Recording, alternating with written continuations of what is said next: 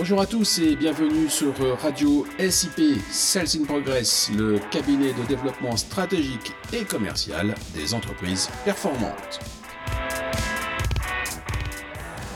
Salut Marc, t'es où là? Tu fais quoi?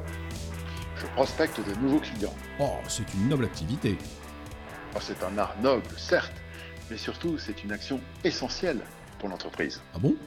Je croyais que l'essentiel était la conservation des clients actuels, qu'il était plus rentable de fidéliser que d'en chercher de nouveaux. D'un certain point de vue, c'est vrai, bien sûr. Fidéliser ses clients est plus rentable à court terme. Tout le monde se connaît, on gagne du temps sur la phase découverte, par exemple. Le client sait ce qu'il veut et le prestataire sait ce qu'il doit faire. C'est un double niveau d'économie. Enfin, la sympathie mutuelle qui s'installe facilite aussi les choses. Donc oui, fidéliser ses clients est plus rentable, mais cela peut être dangereux. De quel danger parles-tu dans la fidélisation? Ah ben, ils sont nombreux. D'abord, il y a la routine. Sans nouveauté, chacun ronronne de son côté. Le risque d'obsolescence est fort tant pour le prestataire que pour le client. Le prestataire passe plus de temps à courtiser son client au détriment de la recherche de nouveautés. Le client se contente de la facilité d'une prestation qui roule. Ensuite, il y a le spectre de la baisse de qualité. Tu sais, c'est un peu comme le trajet domicile-travail. Tu le connais tellement bien que tu fais plus attention. Et c'est là que l'accident survient. C'est pareil. Entre... Enfin, il y a le risque concurrentiel. C'est le concurrent qui prospecte et qui te pique ton client. Donc, fidéliser ne suffit pas. Ah, je vois. Mais alors, quels sont les avantages de la prospection? Oh, il y en a quelques-uns, hein, crois-moi. D'abord, la prospection te fait sortir de chez toi, au sens propre comme au sens figuré. Découvrir de nouvelles entreprises, c'est découvrir de nouveaux besoins. Ainsi, tu maintiens ta souplesse et ton adaptabilité. En prospectant, tu découvres de nouveaux domaines, de nouvelles demandes, de nouvelles techniques. Bref, cela ne t'apporte pas que du chiffre d'affaires supplémentaire, ni de l'assurance de développement. Cela développe au final tes compétences et tes champs d'intervention. D'accord, mais prospecter par les temps qui courent, c'est un véritable somme. Hein. Euh, c'est harassant. Et puis comment faire pour se démarquer de tous les autres commerciaux qui prospectent? Ah, je te vois venir. Tu vas encore me dire que la plupart des commerciaux qui prospectent s'y prennent mal. Je n'aime pas dire du mal des gens, mais je t'accorde que c'est souvent vrai. C'est vrai parce qu'ils procèdent de façon très automatique, en déroulant du fichier. Ils traitent du volume, pas de la qualité. Et toi, comment fais-tu? Moi, je surfe. Mais t'es toujours pas accosté du dernier podcast. Hein. Allez, lâche la mer et reviens sur Terre, s'il te plaît. Mais non, je surfe la vague. J'applique la méthode du cabinet américain Rain Group, leader dans la formation des commerciaux. Qu'est-ce que c'est encore que ce truc? Eh bien, c'est le WAVE, la vague. C'est un acronyme en quatre lettres. W pour Winners Mindset, l'état d'esprit gagnant. Pour prospecter, il faut vouloir gagner.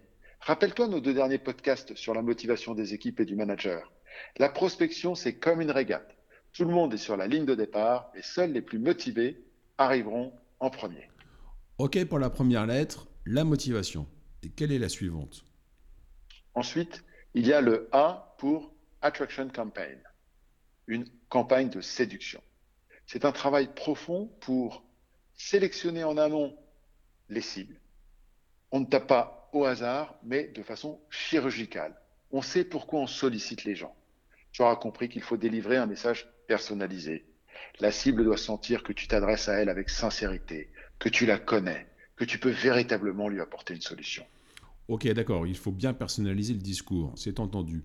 Et après? Après, V pour value. Il faut apporter de la valeur. Cela sous-entend trois choses. La première, c'est un message 100% customisé. La seconde, c'est les best practices c'est-à-dire assurer son client qu'on lui apporte les meilleurs outils pour son besoin. Enfin, il faut lui parler en s'appuyant sur des recherches, des enquêtes qui vont capter son attention et son intérêt. Compris. Il faut être pointu dans son offre et ne pas déplier le catalogue. Et précis sur les attendus et les solutions. Et le E final, que signifie-t-il? Le E final, c'est l'exécution. C'est la quatrième et dernière clé de la prospection réussie. Les autres n'existent que pour réussir celle-là la signature du contrat. Il s'agit de maîtriser notre communication, d'organiser nos idées pour faire que le client soit captivé et demandeur. C'est comme le take-off au surf, le moment où Après avoir attendu patiemment, en observant la vague et l'environnement, tu vois se dessiner la vague. Tu pagayes avec force et enfin tu t'élances. C'est le début du surf, de la glisse, de l'achèvement en apothéose de tous tes efforts. Allez, arrête là. Tu me donnes envie d'aller à la mer et avec ton surf là. Mais sérieusement, là, ici, maintenant, ce n'est pas d'actualité. Alors que la prospection, oui. Alors comment fait-on? Comment trouver le plaisir de la glisse, tiens, en prospectant? Eh bien, Sales in Progress n'est pas une école de surf, c'est sûr. Mais par contre, nous sommes spécialisés dans le plaisir, dans le plaisir de bien approcher son client ou son prospect.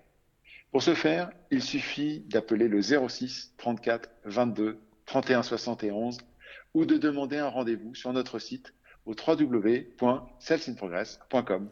Merci et salut Marc. Salut Arnaud.